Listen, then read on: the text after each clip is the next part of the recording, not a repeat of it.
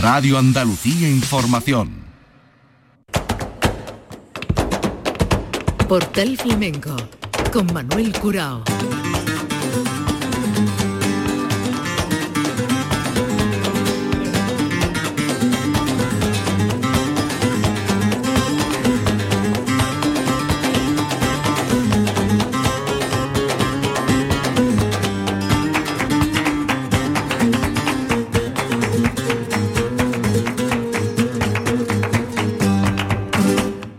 Paz de Dios, señoras y señores, sean ustedes bienvenidos a este portal flamenco. Borracho de arte, este es el título de un trabajo discográfico que tenemos por delante, el segundo del protagonista de nuestro programa de hoy, y un disco en el que se recogen 12 cantes que van desde los martinetes a las bulerías, pasando por las granaínas, farrucas, sigrilla, tango, fandangos de Huelva, soleá. Es un disco donde repasa eh, un repertorio bastante amplio y un disco que cuenta con una serie de colaboraciones, la guitarra ah, principal es la de Jesús de Rosario. Nos vamos a Granada y nos vamos a Granada con el hijo de Ricardo de la Juana y de la bailadora Rosa la Canastera, que ya desde chico empezó eh, a subir al escenario y con 18 años se traslada desde Almuñécar a Granada, donde empieza a trabajar en los principales tablados de la provincia. Lo dejamos ahí porque a pesar de su juventud tiene una carrera bastante dilatada, interesante y se manifiesta o se manifiestan con él voces que hablan de un nuevo valor para el cante de Granada y desde Granada al mundo. Estoy hablando de Antonio Gómez El Turri, y este borracho de arte que se abre con esta bulería del arbolé arbolé de Federico.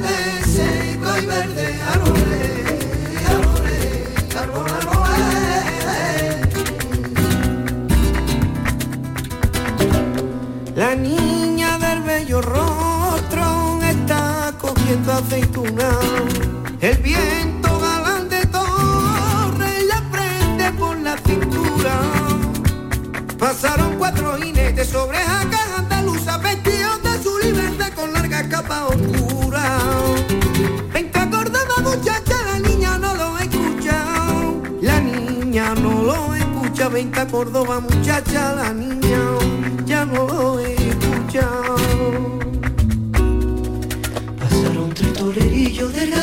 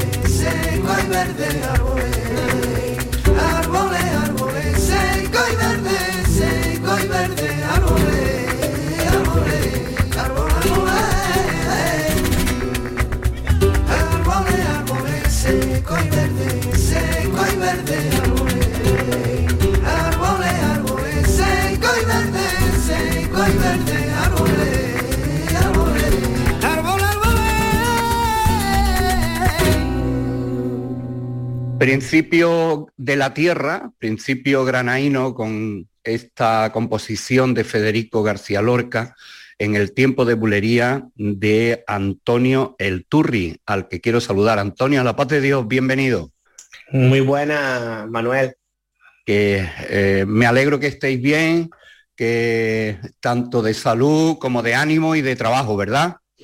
Pues bueno, gracias a Dios, pues bueno, eh, estamos todos bien, toda la familia bien y, bueno, el trabajo la verdad es que no me puedo quejar, estamos trabajando mucho, estamos saliendo cada día más, más, cosas, más fechas y más cosas y bueno, pues solo le pedimos a Dios que, que, que, nos deje un poco como estamos, ¿no? Que no vayamos para atrás, sino porque vayamos avanzando y que vayamos avanzando en todos los sentidos.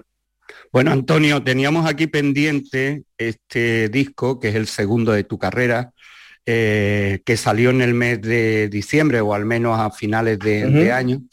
Y aquí estamos para dar un repaso a él y de camino a, tu vida que se ve eh, que ha crecido en los últimos tiempos y por eso vamos a estar un ratito de conversación. Eh, ¿cómo, ¿Cómo concebiste este disco? ¿Qué querías decir o qué quieres decir con Borracho de Arte?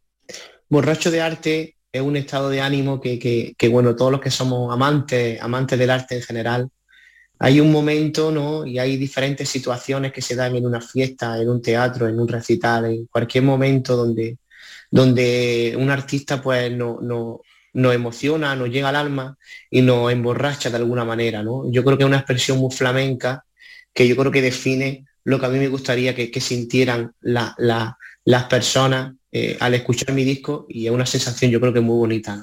Bueno, el disco, como he dicho antes, tiene 12 cortes eh, variados y, la verdad es que tiene un, concepto flamenco que está entre lo clásico, donde tienes un pie asentado, ¿no?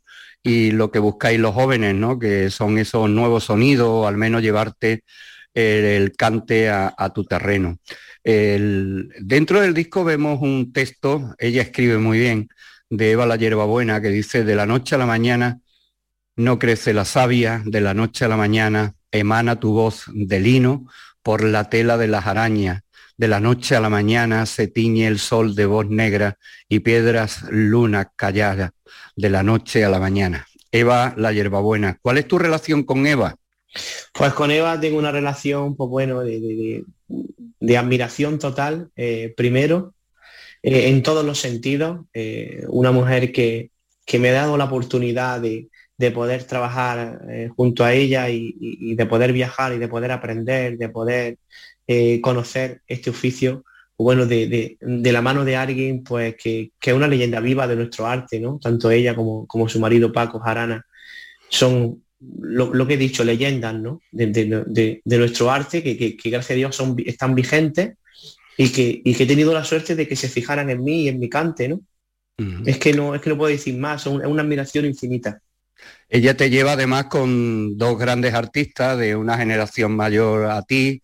Eh, te hemos visto con Miguel Ortega, ¿no? Y, la verdad es que eh, formáis un, un conjunto de acompañamiento extraordinario, ¿no?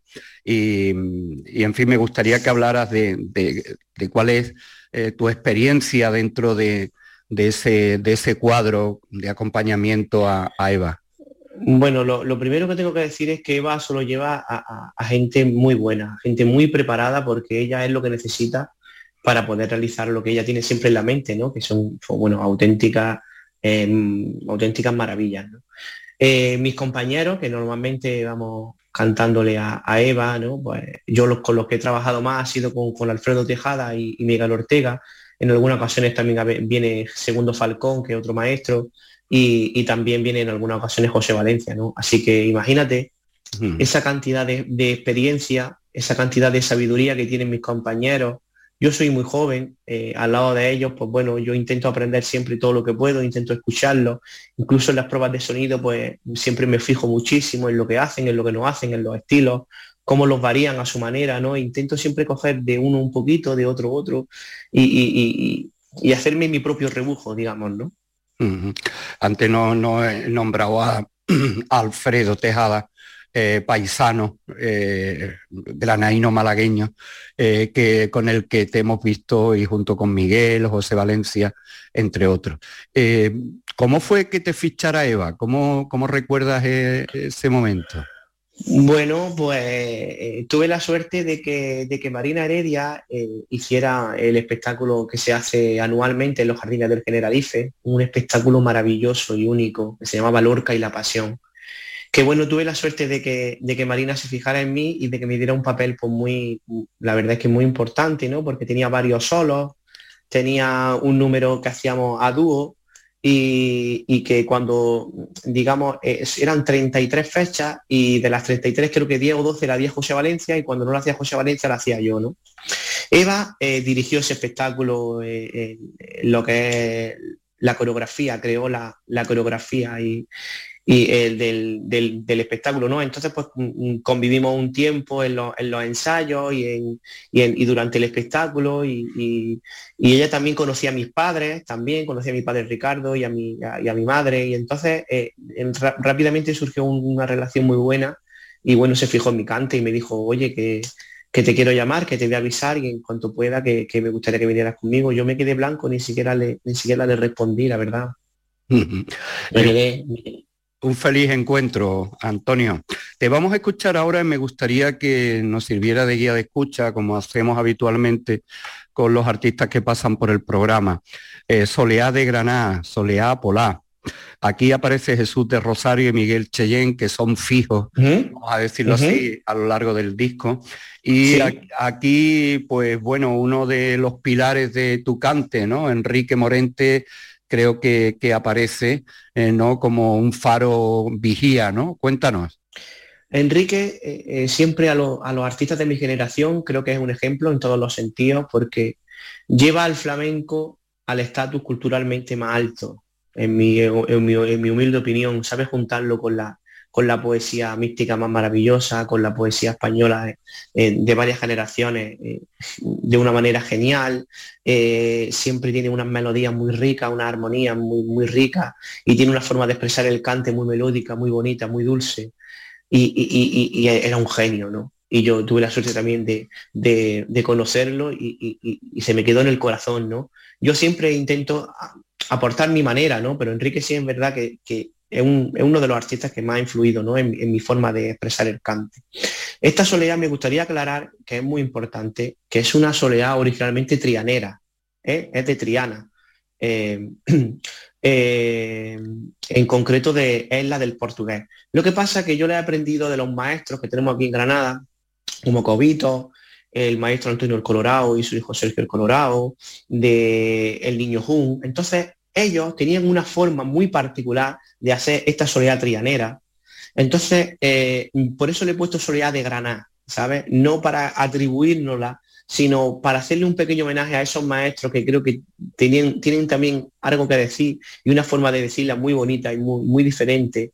Y por eso yo, yo le he puesto ese nombre, ¿no? Pero me gustaría aclarar siempre que una soledad triana que hemos expresado como la sentimos aquí en Granada y como la siento yo personalmente.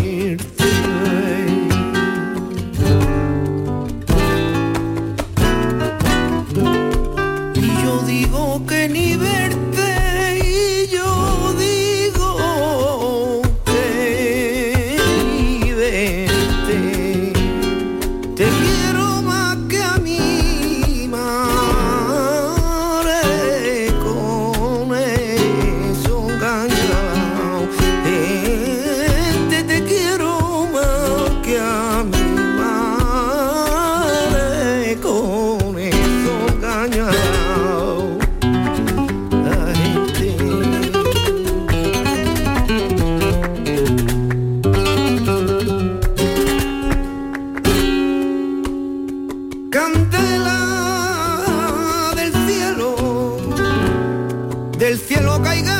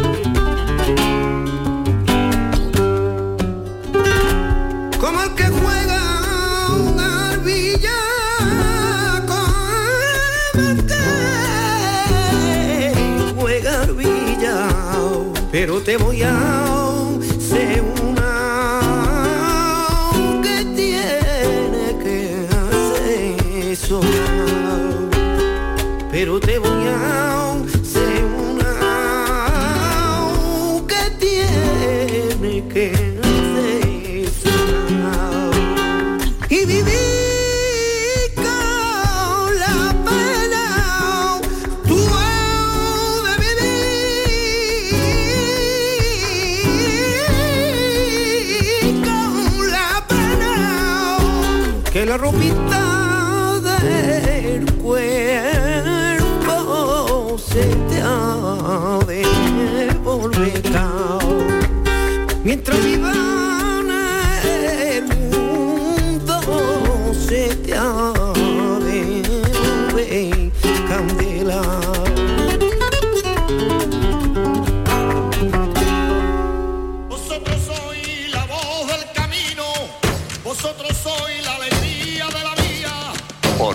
Flamenco con Manuel Curao. Desde la base de la Solea Polar, este, este cante eh, titulado por Antonio Gómez el Turri como Solea de Granada en honor a los maestros que han ido transmitiendo estos, estos estilos. Y ahora eh, nos vamos a ir a Huelva, Fandangos de Huelva, pero antes me gustaría eh, ya has hablado de, Enrique Morente, has hablado de esos maestros de los que forman parte de esa transmisión en, Granada, pero me gustaría también que, ampliaras esos espejos, ¿no? Esos espejos donde te mira, aparte de Enrique, tu tesitura de voz también tan especial, esos otros maestros o esos otros espejos donde tú te miras. Manuel, es que, es que tengo mucho, eh, eh, la verdad, y, mi disco lo demuestra, ¿no? Porque tengo una vidalita propia eh, que se llama La Soledad de Emisora, que, que, está basada en, la de, la de Pepe Marchena, la de Recuerdos de Río de Janeiro. Tengo una, una, media granaína que está basada en cómo la hace Manuel Vallejo. Eh, la soledad, como he dicho, pues de los maestros de aquí de Granada. Entonces yo es que tengo, es que me gusta todo el cante, lo he dicho muchas veces en varias entrevistas, ¿no? Que tanto me gusta Pepe Marchena, como me gusta Antonio Mairena, como me gusta Camarón, como me gusta el indio gitano y también me gusta Juanito Valderrama, ¿sabes? Es que entonces ese, ese abanico, yo creo que si tú eres amplio y a ti te gusta y luego tienes eh, esa capacidad de poder adaptarte a los diferentes palos, porque el flamenco es muy rico, ¿no? Entonces, creo que si, que si, no, que si bebemos de, esas fuentes tan maravillosas y a la vez tan, tan, tan distintas, pues va a enriquecer nuestro cante y yo creo que, mi disco era lo que yo quería mostrar, ¿no? Un abanico amplio de diferentes estilos, como la farruca, la viralita, la soleá, la sigrilla, la, la, la, granaína y en fin, ¿no? Que tuviera muchas cosas distintas, Y es lo que soy yo realmente. Hmm.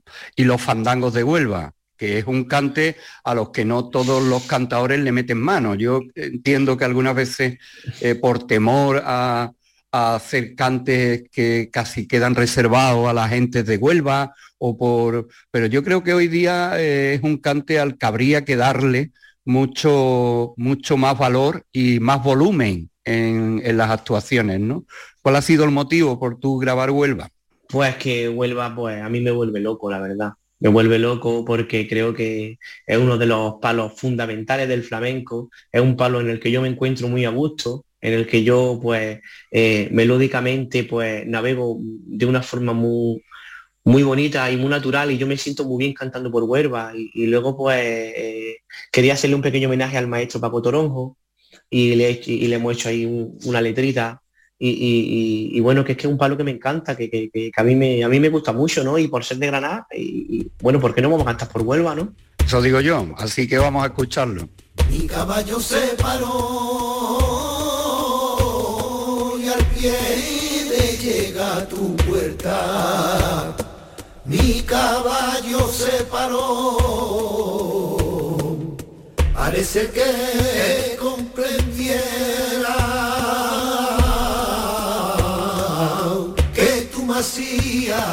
traición. Por verse para atrás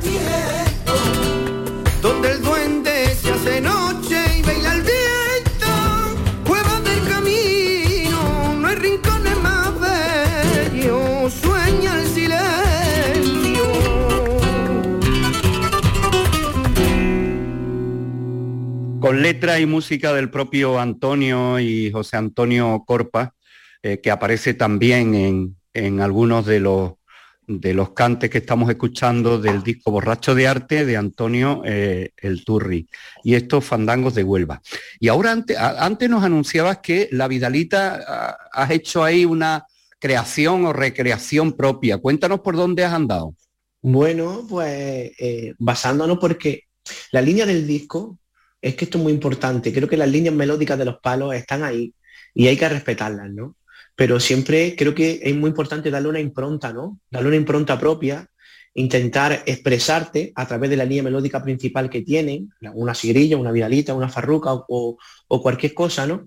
Entonces en la vidalita lo que hemos hecho es eh, eh, eh, escribir una letra, en este caso mi compañero José Antonio Corpa, que es el que, el que normalmente siempre, pues, siempre me ayuda y siempre trabajamos juntos en la, en la composición.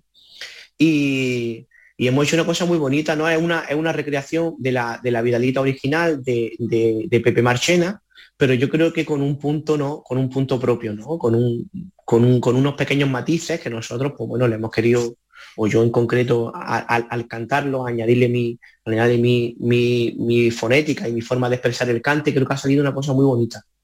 En el disco predomina guitarra y compás, con percusión, pero aquí en la, en Vidalita aparece un arreglo de cuerdas, ¿no?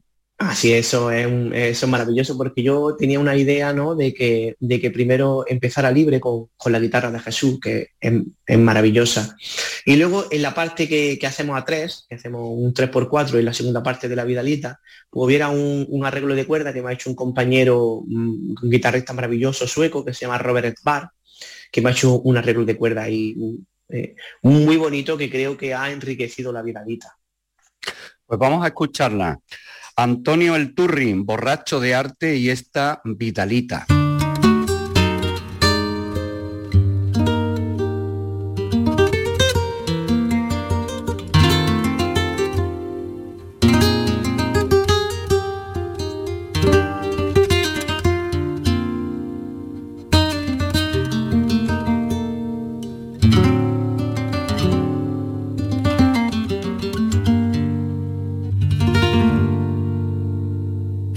Esquina del alma hay una pena que llora.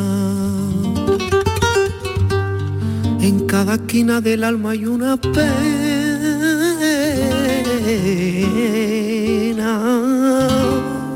que llora. Es como un grito despierto la soledad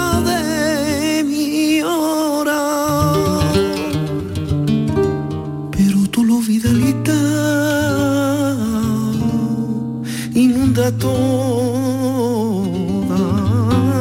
la sombra.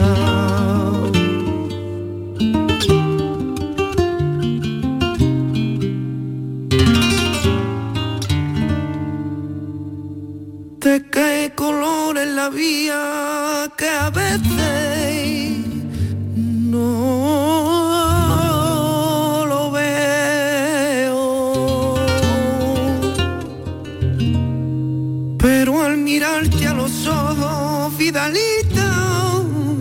se pinta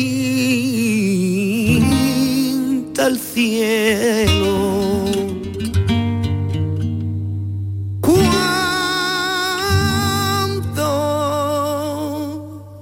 se acaba el amor.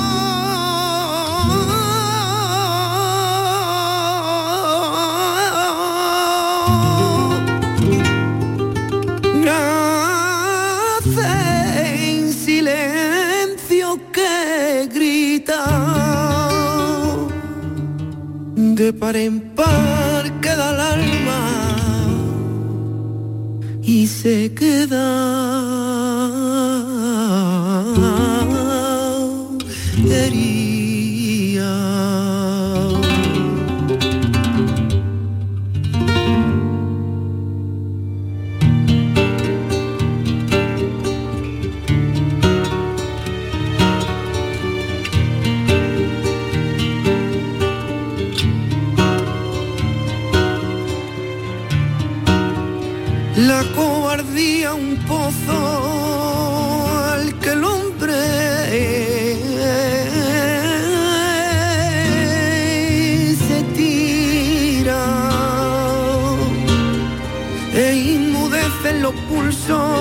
quedan sentidos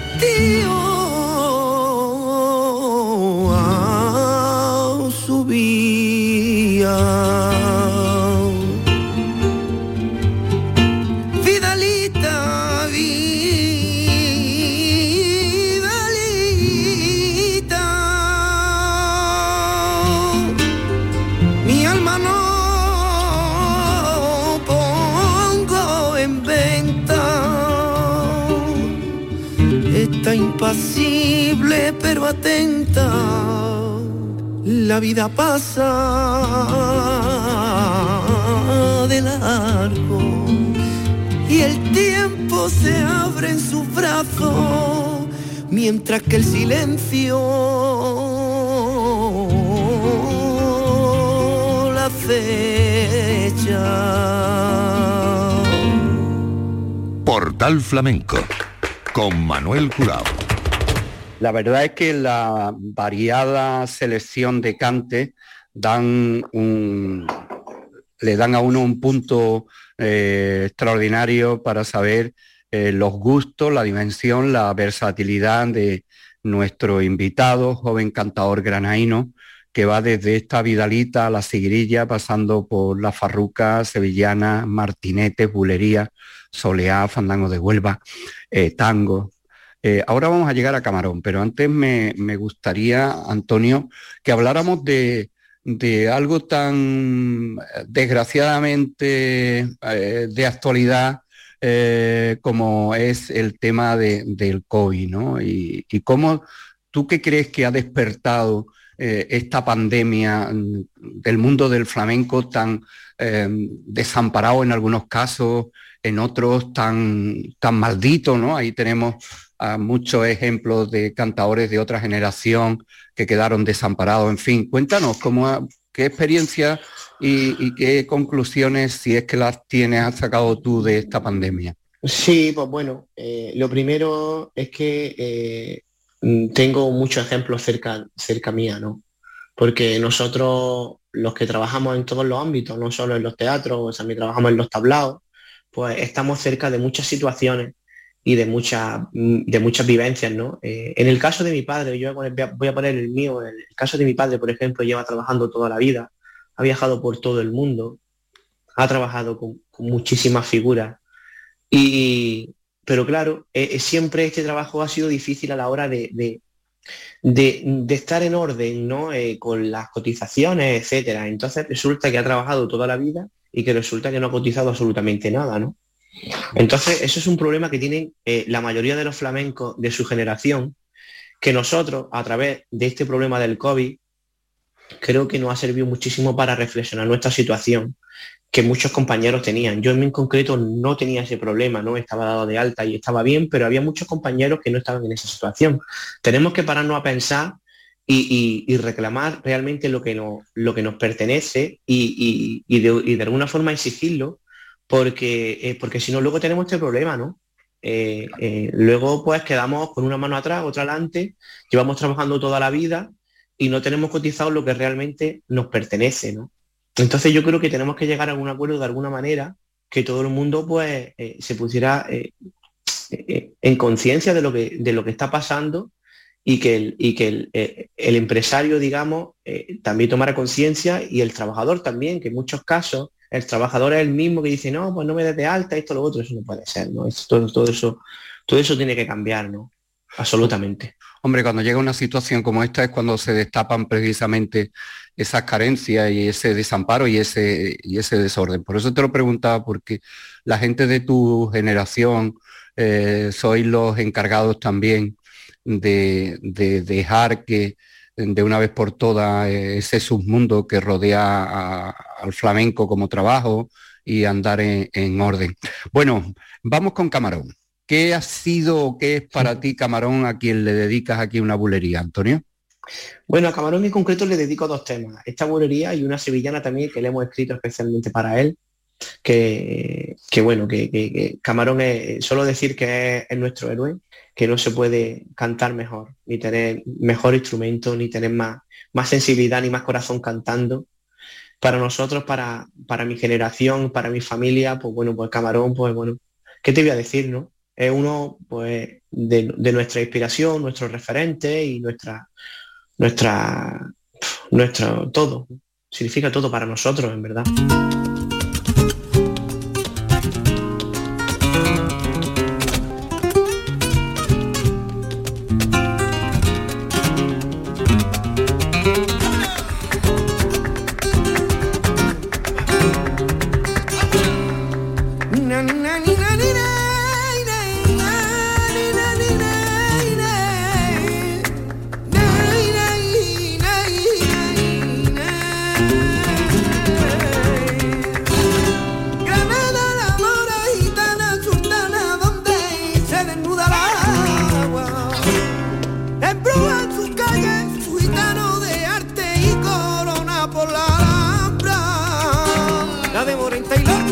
Flamenco que enamora, se escucha su buena primavera en la hora.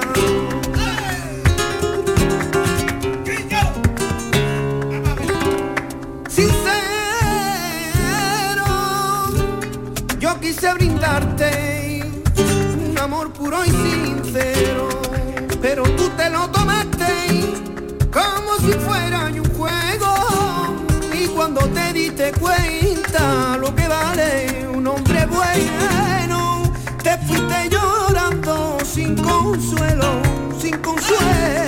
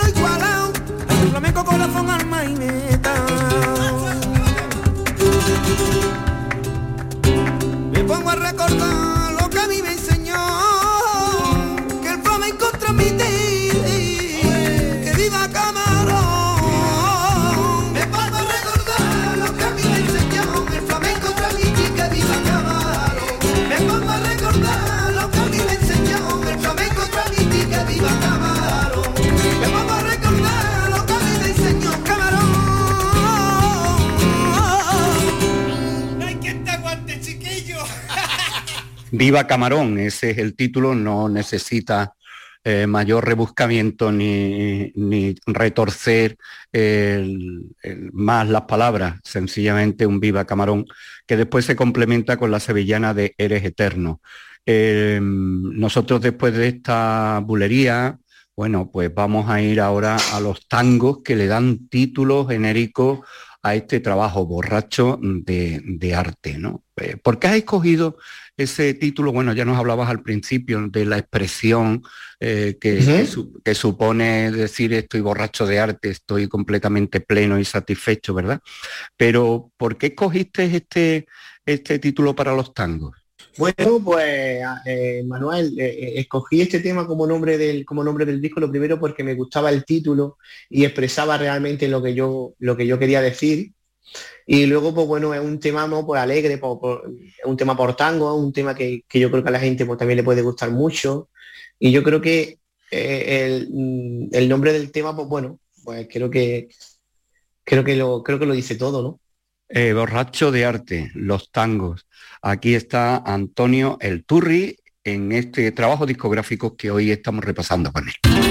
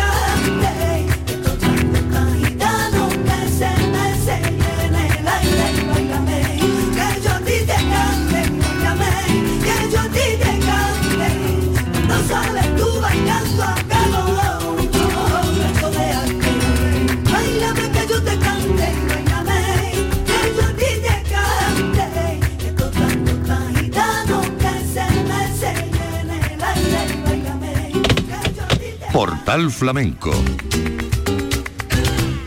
Estamos escogiendo, o hemos escogido, mejor dicho, algunos de los cantes, no pueden ser todos, de los 12 que tiene este trabajo titulado así, como estos tangos que acabamos de escuchar, Borracho de Arte de Antonio Gómez el Turri. Y ahora mm, le metemos mano a, a la sigrilla. Nosotros te hemos escuchado cantar por sigrilla en más de una ocasión y es un, un cante eh, que, que tú llevas en tu repertorio. ¿Qué significa para ti ese cante por sigrilla y por dónde te gusta llevarlo? Pues mira, eh, Manuel, eh, considero a la soleá y a la sigrilla como, como los padres del flamenco, ¿no? Y yo creo que un repertorio sin una soleá o una sigrilla, pues bueno, yo creo que está un poco como incompleto, ¿no? Porque yo creo que un cantador eh, en, esos, en estos palos, como la sigrilla, pues es donde se rebusca y donde uno se entrega y donde uno rompe, ¿no? Digamos, ¿no? Y, y- y encuentra ese momento de, de- de llegar, digamos, a, a la, a la catarsis, ¿no? En el, en, el, en el recital, ¿no? Donde tú te rompes y donde tú eh, quieres conectar con el público que está ahí, tú te estás entregando, porque hay otros números, otros palos que son más melódicos, que son más melosos, y tú lo expresas de una manera, ¿no? Y es como más, como más bello, ¿no? Pero es, esta, eh, eh, la, pero la sigrilla es una belleza, pero es una belleza salvaje, ¿no? Y yo creo que eso también creo que tiene que formar parte de un, de un recital flamenco para que no pierda su, su carácter, ¿no? Y su, y, su, y su expresión, que yo creo que es muy importante. Eh, Antonio, el mundo de los concursos, sé que es un mundo de luces y de sombras. Eh, me gustaría que nos tiras tu opinión y si le has pegado ya el cerrojazo al mundo de los concursos, eh, teniendo otras proyecciones como tiene. Pues bueno, pues mi, mi- creo que es algo muy positivo eh, y creo que, que- que te sirve mucho para, para aprender, para, para ponerte a estudiar, para poder conocer cosas que tú, si no, si no te presentas, quizás pues no, no te pongas a lo mejor a escuchar ese, ese estilo en, eh, determinado o, quizás pues bueno, te da también, mm, te da la posibilidad de, de, mostrarte cuando, cuando estás también pues, empezando, ¿no? Eh, yo he tenido, pues bueno, pues eh, me, me he presentado a la Unión este año, con- en el año 2021 fui a la Unión y, la verdad es que me fue súper bien, pero bueno, no, no obtuve el resultado que yo quería, pero sí, sí a nivel artístico, lo que yo quería, sí lo dejé allí, ¿no? Presente y yo creo que me ha servido de mucho, ¿no? Y creo que el apartado de los concursos eh, lo he dejado ya totalmente apartado, eh, porque creo que ya lo que tenía que hacer en los concursos ya lo he hecho, ¿no? Ya fui, expresé mi forma, expresé mi forma de cantar uno- y, creo que ya es suficiente, ¿no? Yo, yo creo que ahora tengo, gracias a Dios, pues bueno, creo que la gente ya me ha escuchado, me está empezando a conocer, eh, tengo ya dos discos y, y- creo que mi forma también de expresar el cante, creo que en los concursos como que no se lleva muy bien, porque yo soy un cantador que intenta expresar siempre su cante, aún respetando, aún respetando la línea melódica principal siempre de los palos, siempre intento eh, eh, aportarle algo que yo sienta en ese momento o como yo lo entienda también, porque a veces preparo los palos de una forma determinada y a veces eso como que no se entiende y entonces, pues bueno, creo que, no, es, no es donde yo tengo mi sitio en los concursos, ¿no? Creo que poco a poco iré labrando a través de los recitales y los conciertos que tengo, pues iré, iré labrando mi, la gente que quiera escucharme, ¿no? Antonio Alturri, por Sigrilla.